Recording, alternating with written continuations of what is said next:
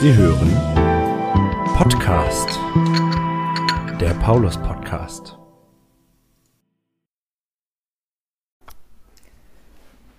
Hallo und herzlich willkommen beim Podcast der Paulus Podcast. Den allerersten Podcast dieser Reihe habe ich, Ilse Mörchen, mit einem frisch getrauten Paar aufgenommen und heute sitze ich hier mit zwei frisch konfirmierten Jugendlichen, Lina Schönke und Konrad Vossberg. Schön, dass ihr da seid. Herzlich willkommen zum Podcast. Ihr seid 14 bzw. 15 Jahre alt und vor drei Tagen haben wir euch hier vor dem Altar von St. Paulus die Hände aufgelegt und euch den Segen zugesprochen. Wenn ihr jetzt an diesen Moment zurückdenkt, könnt ihr noch sagen, war das aufregend oder wie könnt ihr das beschreiben? Boah, also für mich war das sehr aufregend, weil also als ich hier noch draußen, draußen stand, war es erstmal so, okay, da war ich noch nicht echt aufgeregt. Aber als ich dann auf dem Platz saß, dann habe ich schon mein Herz so richtig laut gehört. Und ja, als ich dann nach vorne äh, gegangen bin, ich hatte die ganze Zeit Angst, dass ich irgendwie stolper oder so, dass ich das nicht mehr mit den Schuhen hinbekomme. Aber am Ende war, ist ja alles gut gegangen.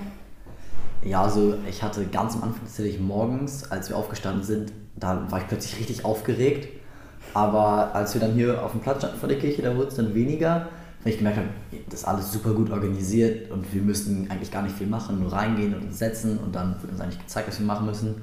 Und als dann aber, als es dann ans nach vorne gehen ging, dann wurde ich dann schon ein bisschen aufgeregter und halt, dann war ich so, ach scheiße, jetzt darf ich nichts falsch machen. Aber äh, das war dann am Ende eigentlich auch gar nicht schlimm, wenn man es falsch gemacht hätte und es ging ja auch recht leicht. Also ich war schon aufgeregt, aber es wurde immer besser. Ja, super. Ja, also das habe ich ja gehofft, dass ihr euch dann irgendwann auch sicher fühlen könnt. Aber ein bisschen Aufregung darf ja auch sein und soll ja auch sein. Das macht ja den Tag auch zu so was Besonderem. Drei Jahre Konfirmandenzeit liegen jetzt hinter euch. Ähm, hattet ihr vorher schon mal was mit Kirche erlebt? Oder wenn ja, also falls ihr schon mal was erlebt habt, was war das? Also bei mir war es auch noch die Taufe. Aber das ja. ist nicht so ein ein großes Erlebnis. Ich weiß nicht, einmal. Aber du warst auch schon, glaube ich, älter, als du getauft wurdest, ne? Oder warst du ein Baby? Nee, ich war, ich war schon ein Baby, ja. ja. Ah ja, okay. genau. Ähm, dann halt mehrere Hochzeiten von Verwandten und so, genau. Aber ähm, ich war mal bei meiner Patentante zu Besuch und dann waren wir auf irgendeiner kirchlichen Aktion. Vorher, vor der Konfirmation hatte ich nicht so große Aktionen mit der Kirche. Irgendwie es war mal wieder ein Gottesdienst zu Weihnachten oder so.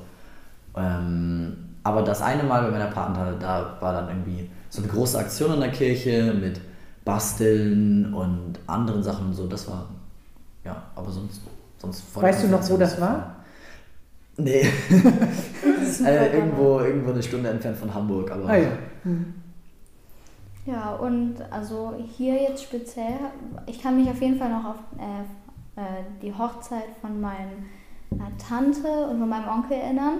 Die hat auch hier stattgefunden. Und an die Taufe von einer meiner Schwestern. Und da weiß ich auch, dass die Kirche auch richtig voll war und dass wir dann noch alle im Kreis standen. Und das ist, die Fotos sind auch noch in den Fotobüchern und so. Also, Ach, schön. Ja. ja. Also du hast deutlich kleinere Schwestern. Ja, also ja. meine Schwester ist jetzt, ich glaube, acht. Acht, ja. ja. Da kannst du dich dann dran erinnern, als ja. sie klein war, das ist klar. Ja, wenn jemand jetzt gut aufgepasst hat, dann hat er sich vielleicht beim Zuhören gewundert, dass ich gesagt habe, drei Jahre Konfirmandenzeit gehen zu Ende.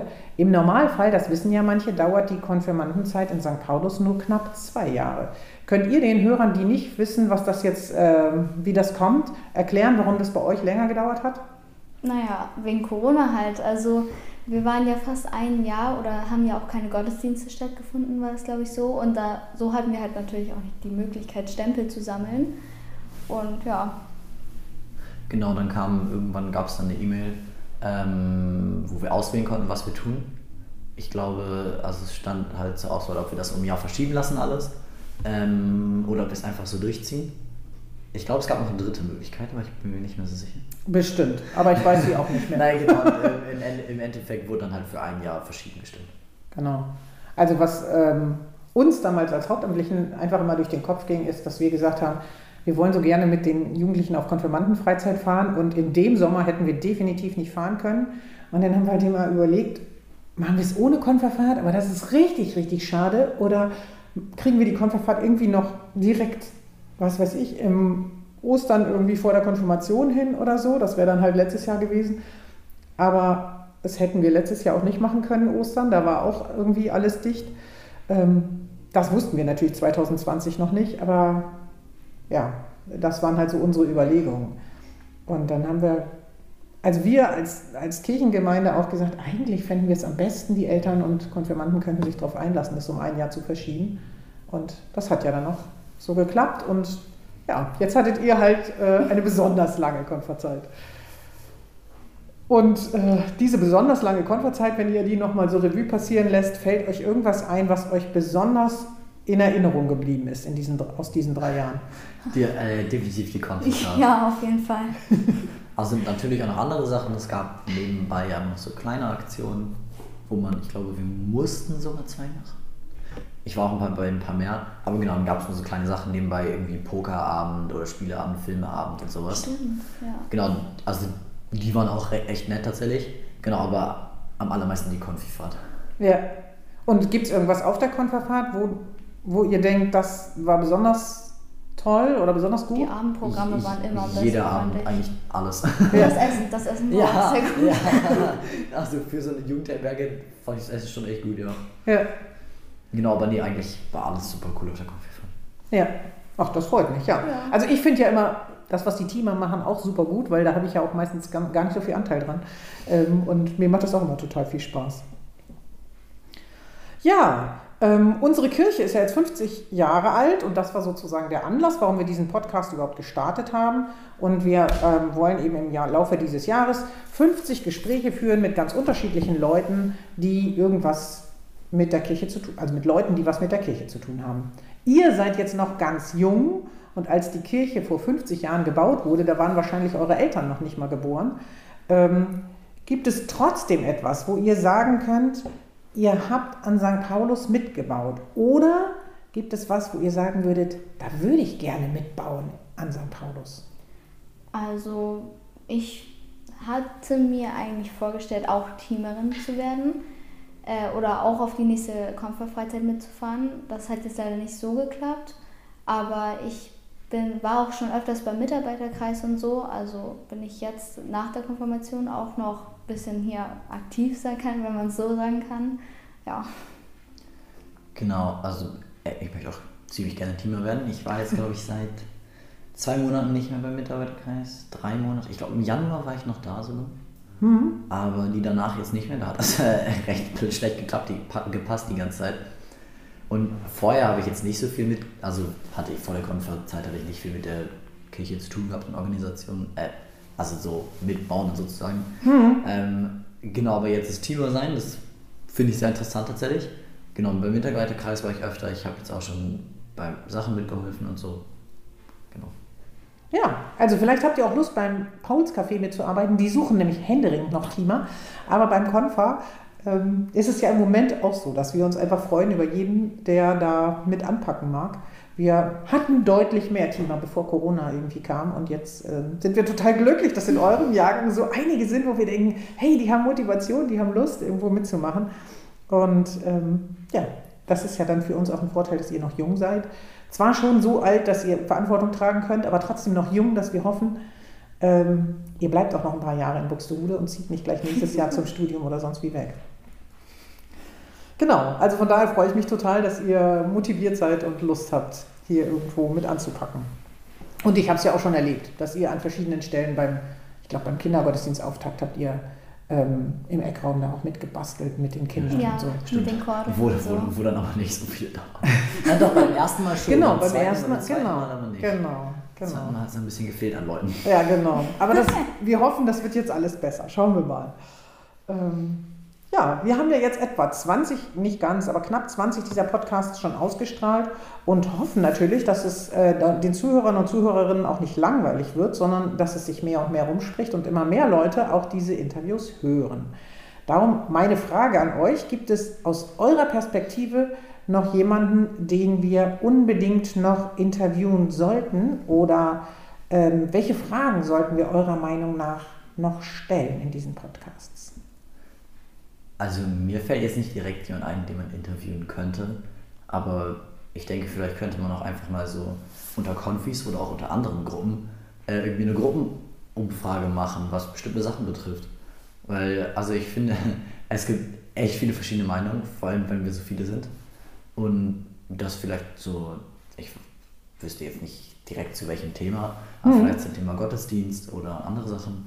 Und vielleicht wäre es auch einfach interessant, damals zu erfahren, was die ganzen Leute so denken. Ja, das ist auch cool. So als rasender Reporter könnten wir dann mal so irgendwie Karl A. Kolumna oder so. Ja, Stimmt. gute Idee.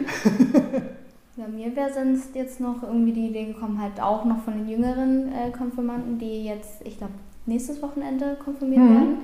Oder sonst vielleicht auch noch von den Teamern. So.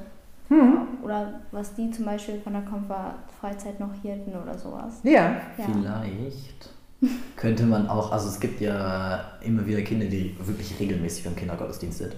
Vielleicht könnte man auch mal die zu ein paar Sachen befragen oder auch vielleicht sogar interviewen, weil ähm, so bevor ich irgendwie so viel mit der Kirche zu tun hatte und auch älter geworden bin, da hatte ich eine ganz andere Vorstellung so. Hm. Und die Denkensweise verändert sich halt schon irgendwie und vielleicht also genau, vielleicht könnte man auch einfach mal welche von denen fragen. Ja, das ist eine gute Idee. Also es gibt im Moment wirklich einige Kinder, die sehr regelmäßig kommen und die wir also noch nicht im Blick hatten für den Podcast. Aber das wäre mal eine Idee. Genau, jetzt habe ich eben eine Frage übersprungen, die ich hier eigentlich noch stellen wollte. Ähm, ihr seid ja sozusagen die Generation, die in den nächsten 50 Jahren, also 50 Jahre steht die Kirche schon, und ihr, eure Generation, kann jetzt die kommenden 50 Jahre das Leben gestalten.